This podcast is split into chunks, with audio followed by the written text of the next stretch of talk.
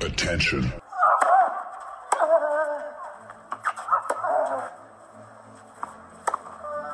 Bitte nehmen Sie schnell Platz, die Spieler sind bereit. Just quiet quickly, please. Für Hallo, da ist der Dominik Thiem. Quiet Please, den Tennisnet Podcast. Das verbale Hawkeye für alle Tennisfreunde, denen ein Aufschlag von John Isner nicht schnell genug ist. Hallo, hier ist Roger Fedor. Wie tief ist der Sand in Roland Garros? Hallo, ich bin Julia Görges. Was hätte Dominik Thiem erst mit einer beidhändigen Rückhand anstellen können? Hallo, hier ist die Angie Kerber. Und wer bringt unseren Gästen eigentlich das Handtuch? Also, shh, quiet please. Quiet Please, der Tennisnet Podcast mit der ersten Bilanz der French Open 2020 und äh, zum einen wieder dabei auf dem Weg nach Graz mit der Freisprechanlage im Auto. Das ist Alex Antonic, äh, Chef von Tennisnet und Kitzbühel Turnierdirektor. Servus Alex. Grüß euch. Und apropos Alex, Alexander Peyer ist äh, heute auch mit dabei für den ORF als Experte unterwegs. Servus Alex. Servus hin, servus Alex. Äh, wir müssen mit dir anfangen, Alex. Äh, mal, mal, ganz kurz. Welcher Alex? Ja, die, du Alex Payer, mit dir müssen wir anfangen. Äh, ich nenne dich, ich nenn dich jetzt Alexander, damit wir nicht durcheinander kommen. Alexander. Nicht, wo, wo ich darauf reagiere, das hat schon lange keiner mehr zu mir gesagt, außer wenn sie richtig böse sind. ja, oder, oder deine Mutter, ja, was ja, weiß man. Das, das war bei mir aber auch so. Alexander ist nur, wenn jemand richtig böse ist. Ja. Alexander, da brennt. Ja, wie, Geht's, wie geht's dir, Alex? Mit, äh, mit deinem Ellbogen, mit, mit allem, was man, was man von dir so weiß, spielerisch?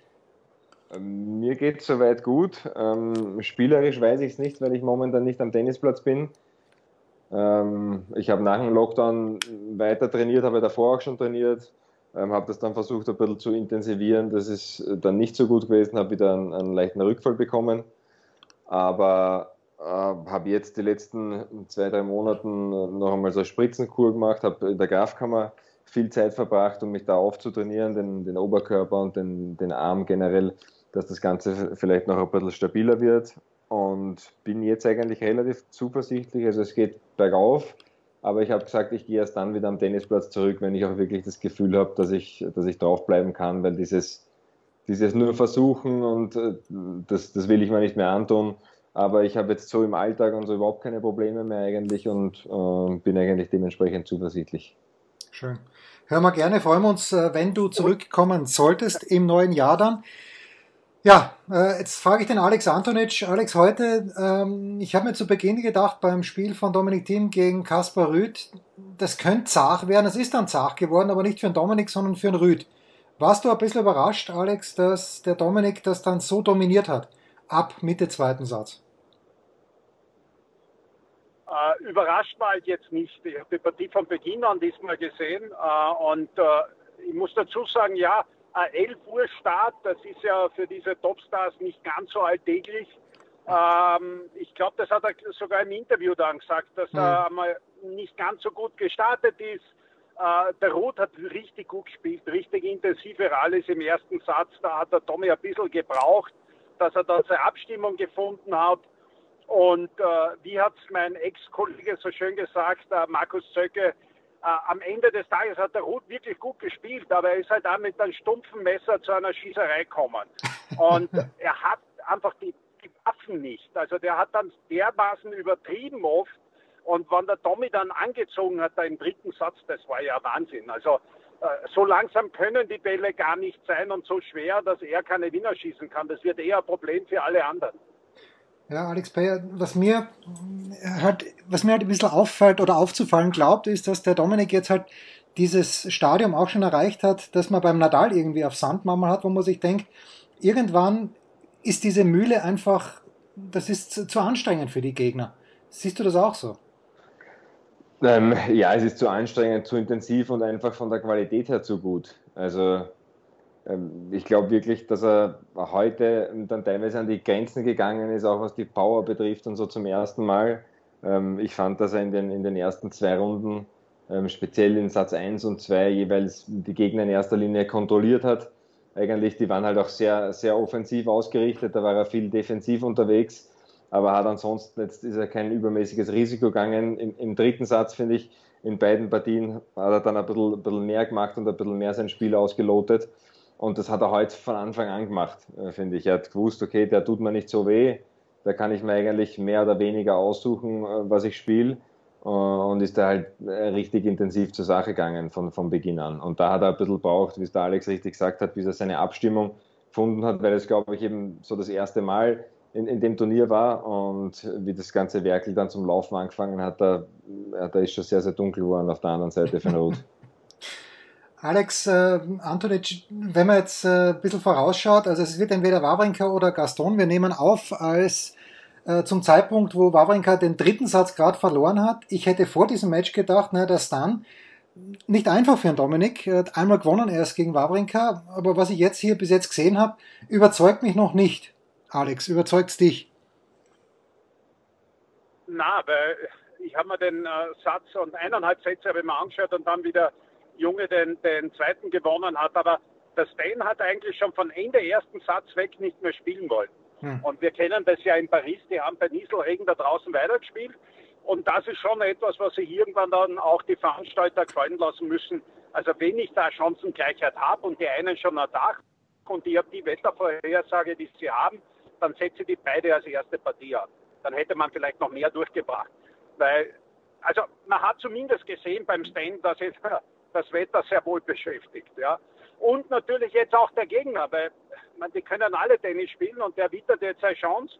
Und äh, ich habe das beim Stan jetzt schon ein paar Mal verfolgt, sogar bei den Challenger, wo er auf einmal ein Satz äh, los war. Auch hier hat er einen Satz dann auf einmal abgegeben, nachdem er dominiert hat. Also der schwankt dann noch ein bisschen. Dass er von den Schlägen her gefährlich sein kann und dann an guten Tag jeden schlagen kann, das wissen wir alle. Aber ich glaube doch auch auf Dauer, auch wenn er sich durchsetzen würde, dass er nicht konstant genug das spielen kann, vor allem Best of Five nicht gegen Dominik.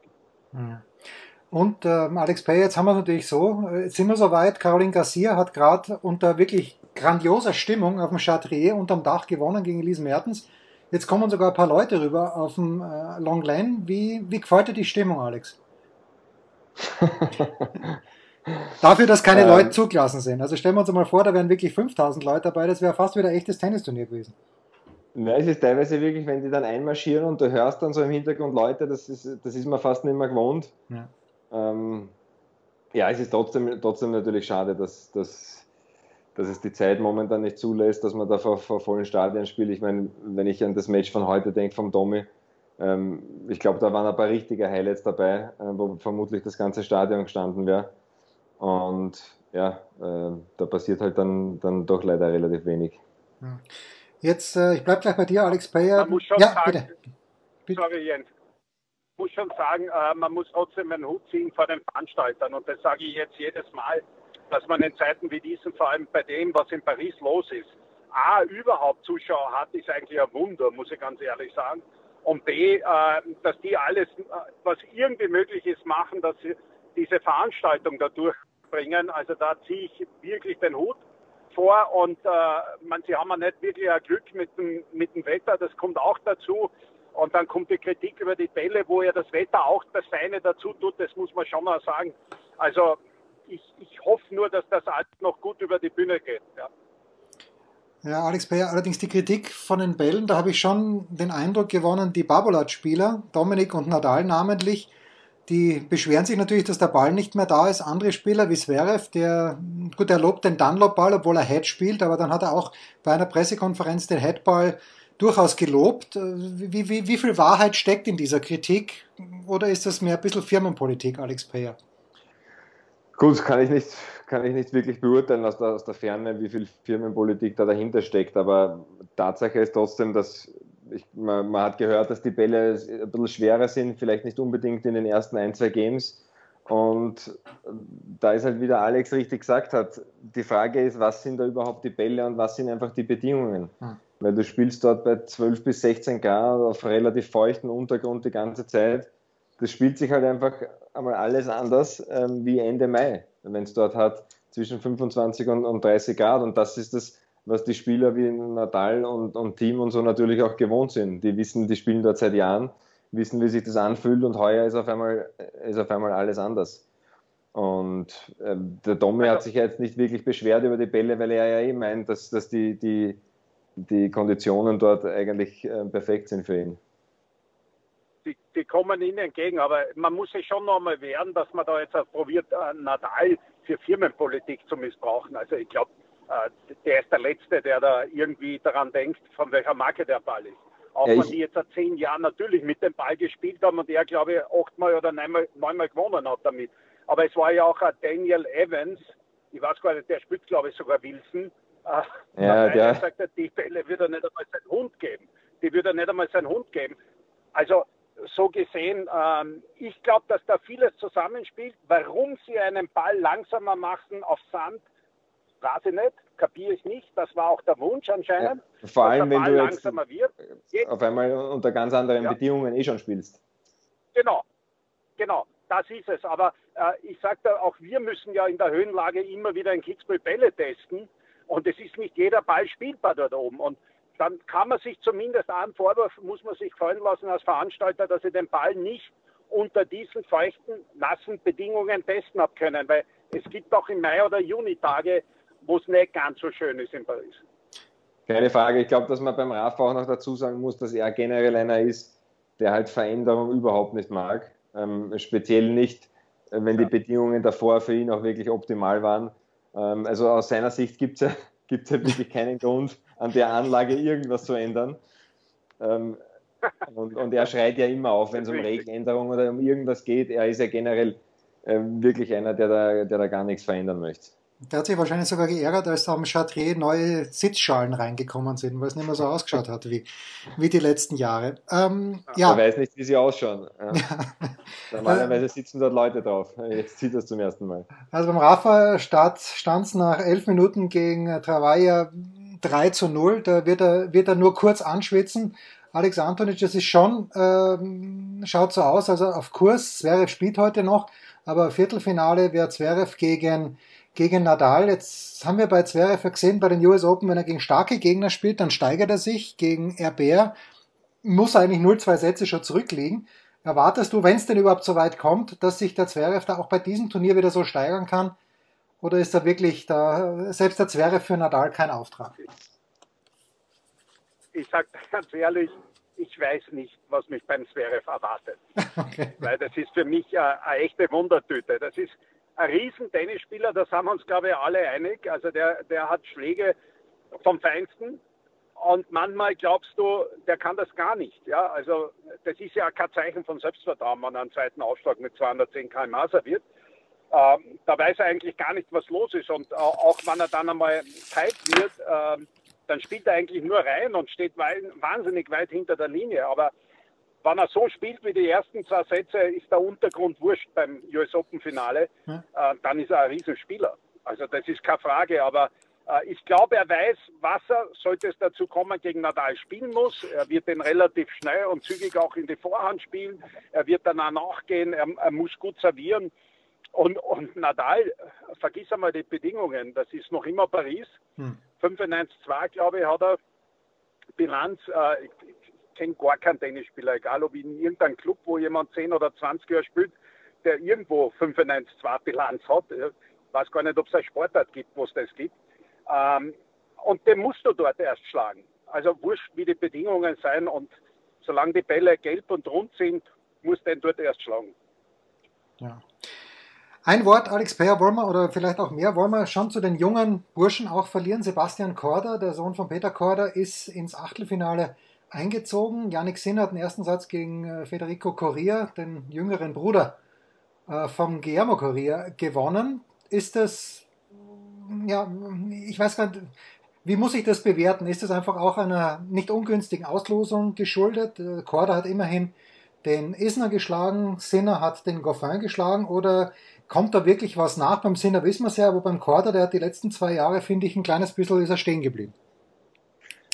Ja gut, also den Sinner finde ich ja generell eigentlich äh, sensationell ähm, für, für das Alter. Ähm, wenn man sieht, wie der spielt, auch letztes Jahr in der, in der Stadthalle äh, wirklich aus der Nähe betrachten können, der gefällt mir irrsinnig gut und ich glaube, dass der irgendwann äh, früher oder später auch dann richtig durchschießen wird. Ähm, also bei dem wundert es mich überhaupt nicht. Viel überraschender sicher ähm, der Korda, der auch eigentlich wahrscheinlich nicht unbedingt ein, ein Sandblattspiel hat, relativ gerade Schläge eigentlich. Ähm, aber da muss man halt auch dazu sagen, dass vielleicht diese Bedingungen einfach dieses Jahr für mehrere Leute, nicht nur für die klassischen Sandplatz-Spezialisten, äh, wirklich günstig sind. Und generell mit dieser ganzen äh, Corona-Pause und so, glaube ich, ist das Feld einfach viel offener. Hm. Und gerade die Spieler, die ein bisschen weiter hinten sind, die, die riechen da auch Lunte und die wissen, dass da was drinnen ist, weil nicht jeder Spieler hat sich noch gefunden, ähm, glaube ich, in diesen, in diesen paar Wochen. Und es ist einfach eine, eine schwierige Zeit und äh, da haben wir auch, auch Spieler, die ein bisschen weiter hinten gereiht sind oder aus der Qualifikation kommen, äh, einfach durchaus ihre Möglichkeiten. Ja.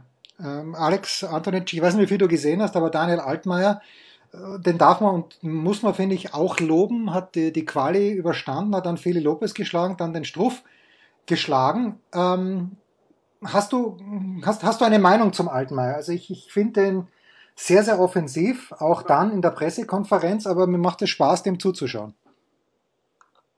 Ja, der hat auch lang gekämpft mit Verletzungen. Ich ja. glaube, ich habe ihn voriges Jahr am Beginn des Jahres noch in Sharm el-Sheikh bei einem 15.000er gesehen, wo er wieder retour gekommen ist, ähm, weil, er, weil er einfach Matches gebraucht hat und äh, weil er einfach wieder mal lange verletzt war. Und ähm, da hat man schon gedacht, dass der jetzt kommt, Molliger, Altmaier und äh, dann war wieder verletzt. Und jetzt hat er sich äh, da durchgekämpft. Er wird sehr, sehr gut betreut. Da hat auch der, der Goalie immer wieder mal mitgeholfen aus, aus Berlin raus. Und äh, Charlie Stepp war involviert, also ich kenne den schon relativ lang und auch, auch ein Korder.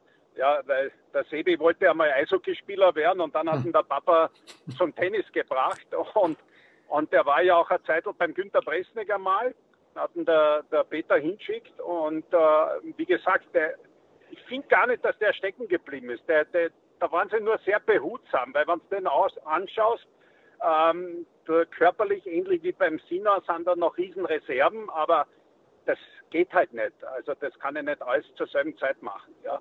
Also da muss man schon sehr behutsam vorgehen und ich glaube, äh, dass das sowohl im Falle Sinner wie auch im Fall vom, vom Korda und auch vom Altmaier jetzt äh, das Betreuerteam weiß, dass man die Jungen da langsam heranführen muss. Also da geht es nicht, dass die zwei, drei gute Turniere spielen, das können die alle, aber so eine Saison durchhalten, das ist dann schon ganz was anderes auf dem Niveau. Ja, ich glaube, dass man da auch immer aufpassen muss, eben mit dem Stecken bleiben oder so in dem Alter, nur weil da ein paar Monate einmal vielleicht nicht so viel passiert, aber die kommen auch alle so rasch nach oben und du kannst das in diesem Alter meistens halt einfach nicht Woche für Woche bestätigen, sondern du hast einfach noch, noch viel mehr äh, Höhen und Tiefen drinnen, bis du dich dann irgendwann einmal so, so richtig festsetzt. Alex Bayer richtig festsetzen. Der Juri hat uns ja auch überzeugt. Juri Rodionov äh, gegen Gombosch war ja auch eine knappe Partie. Ähm, hat er da eine Chance liegen lassen oder war der Tank einfach so leer nach der Wahnsinnspartie gegen Shadi? Ich habe von der Partie wenig gesehen, wenig bis gar nicht, weil ich äh, gleichzeitig gerade den, den, die haben wir zur gleichen Zeit gespielt, ja, und der Dominik. Der Dominik ja. Ähm, deshalb ähm, kann ich mich zur zweiten Runde kaum äußern. Ähm, Sag was zur ersten. Ich, ich finde, dass die, gut, die erste hat ihm halt mit Sicherheit nicht geholfen für die zweite, was jetzt das Körperliche betrifft. Ähm, weil zum ersten Mal Best of Five und dann gleich, gleich so ein Match über so eine Länge, über so eine Intensität, äh, mit so einem Drama, ähm, das, da war ja wirklich, wirklich alles dabei. Äh, und dass er die Partie dann noch gewinnt, fand ich einfach sehr stark. Ich fand stark, wie er dann ähm, zuerst einmal zurückgekommen ist, nach 0-2 Sätze, zweimal Break hinten, Matchball abgewehrt und ich fand aber fast noch stärker, wie er danach umgegangen ist damit, dass er die, die Chancen vergeben hat im fünften, wo er selber auf den Satz, aufs Match serviert hat, mhm. äh, einige Matchbälle liegen lassen hat. Aber ich finde, dass das dann fast die, die, beste, die beste Phase der Partie war, was beide Spieler betrifft. Und das fand ich irgendwie beeindruckend, äh, eben im, im, im ersten Grand Slam-Match. Und von dem her hat er mir wirklich hat er mir sehr gut gefallen. Ich glaube, dass äh, spielerisch war das jetzt über die fünf Sätze sicher nicht die ganze Zeit das, was er wirklich spielen kann. Ähm, speziell am Anfang eben. Aber das zählt ja am Ende des Tages äh, nur bedingt im Tennis. Da geht es ja, geht's ja ums Ergebnis und dass man an dem Tag einfach äh, den letzten Punkt macht. Ja. Alex Antonic, für dich die abschließende Frage. Der Dominik hat heute auch gesagt, er kann eigentlich extrem gut damit leben, dass kein Tiebreak gespielt wird bei 6-6 im fünften Satz, sondern das ausgespielt wird. Jetzt haben wir schon mehrere Partien gesehen. Justino gegen äh, Mute zum Beispiel, sechs Stunden, fünf Minuten. Wie geht's dir als Tennisromantiker ja. damit, mit, mit solchen Matches?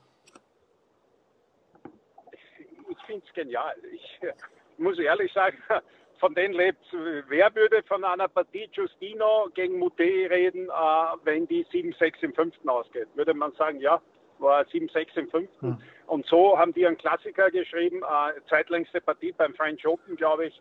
Und äh, ich habe mir selber dann das Ende angeschaut und, und glaube jeder, der irgendwie die Chance gehabt hat äh, und der Tennis-Freak ist, äh, ist dort hinkommen zu der Partie und hat geschaut, wo, wo spielen die, äh, wo kann ich die Partie sehen. Und das macht schon ein bisschen ein Grand Slam-Feeling aus. Ähm, auf der anderen Seite muss man natürlich sagen, ist der angeschlagen in der nächsten Partie, vor allem wenn es dann den Schwarzmann sieht. Ja. Der wird sich natürlich äh, gefreut haben. Aber das ist beim Grand Slam so. Und ich finde auch die Shapovalov-Partie gestern, äh, dass der sich dann aufregt, dass er Doppel spielt. Ja, das ist es. Ja, das ist beim Grand Slam so. Äh, ich würde deswegen auch nicht sagen, wir müssen ein Tiebreak machen oder vielleicht nur Best of Three spielen. Das wäre ein kompletter Schwachsinn. Das Einzige, wo ich Ihnen recht geben muss, wenn die Technik passt, den Shapovalov, dann Hawkeye. bitte ein Hawkeye. Es wird kein Hawkeye sein, weil die richtige Technik für Sand hat Fox 10. Ich weiß nicht, ob jemand die Firma kennt. Die, äh, ist der Felix Mantilla beteiligt, der ehemaliger Top-10-Spieler. Ich habe die ersten Tests gesehen in Barcelona. Ich glaube, in Madrid hätten sie heuer verwendet werden sollen. Und die arbeiten irgendwie mit hochauflösenden, wahnsinnig schnellen Laserkameras und haben 100% Genauigkeit, weil beim Hawkeye, wie wir ja wissen, sind 3,7 mm Abweichung. Und das ist dann anscheinend für, für manche Sandabdrücke, haben wir gesehen, zu viel. Weil ein Sandabdruck, wird der Alex bestätigen können, den sieht jeder irgendwie anders.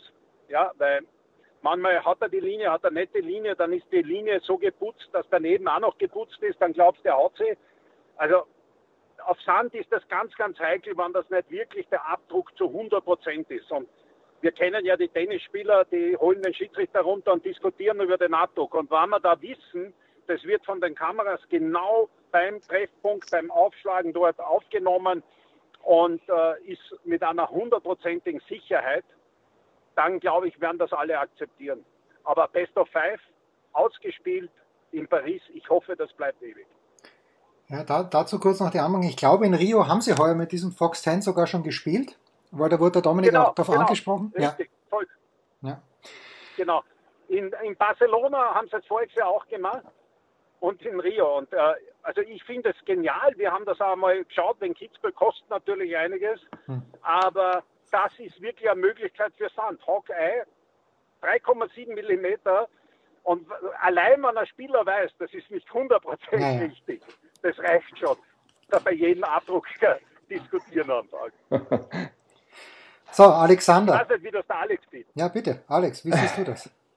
Ja, ich sehe das ähnlich. Ähm, also prinzipiell ist es ja so, dass du auf Sand, äh, wie der Alex richtig gesagt hat, es gibt so viele unterschiedliche Abdrücke, wo du manchmal selbst in einem Freundschaftsspiel mit deinem Freund stehst vor der Marke und sagst, du, wir wissen es eigentlich nicht. Ähm, du kannst sie manchmal nicht entscheiden. Und da umso genauer die Technik helfen kann, umso besser ist es. Wenn bei dem einen 3,7 mm abweichen, ist es besser, man nimmt das andere. Generell beim, beim Hawkeye habe ich auch als Spieler immer das Gefühl gehabt, okay, wenn es eng ist, den probiere ich, mhm. weil unter Umständen hilft mir da die Abweichung in dem Fall. Ähm, und deshalb glaube ich eben, wenn die Technik da weiterhelfen kann, dann, dann ist das auf jeden Fall ähm, sinnvoll. Was das Ausspielen im, im fünften betrifft, äh, bin ich eigentlich auch dem Alex seiner Meinung, auch wenn ich es dann immer wieder schade finde. Jetzt, ich sage mal, in dem Fall ist es wahrscheinlich relativ egal, aber du hast halt oft mal gesehen, in, in, auch in, in späteren, wie damals Rode gegen Elanui, glaube ich, oder so, wo halt dann in der nächsten Runde der, der Rainer Stüttler, glaube ich, den Rodig einfach nur mehr aufwischen hat können. Und das ist halt schade, wenn das so, so spät im Draw dann auch passiert. Aber ja, auf der anderen Seite gehört es auch einfach dazu und ich als Tennis-Fan finde diese Schlachten einfach genial. Gut, allerletzte Frage. Alexander Peyer. Der Jojo ist noch im Doppelwettbewerb. Äh, zum Zeitpunkt unserer Aufnahme ist auch noch Dennis Nowak mit Aya Spedene dabei. Die spielen gerade gegen Dodik Polasek, haben den ersten Satz verloren. Aber der Jojo und Eduard Roger Vasselin spielen gegen die zwei Kolumbianer.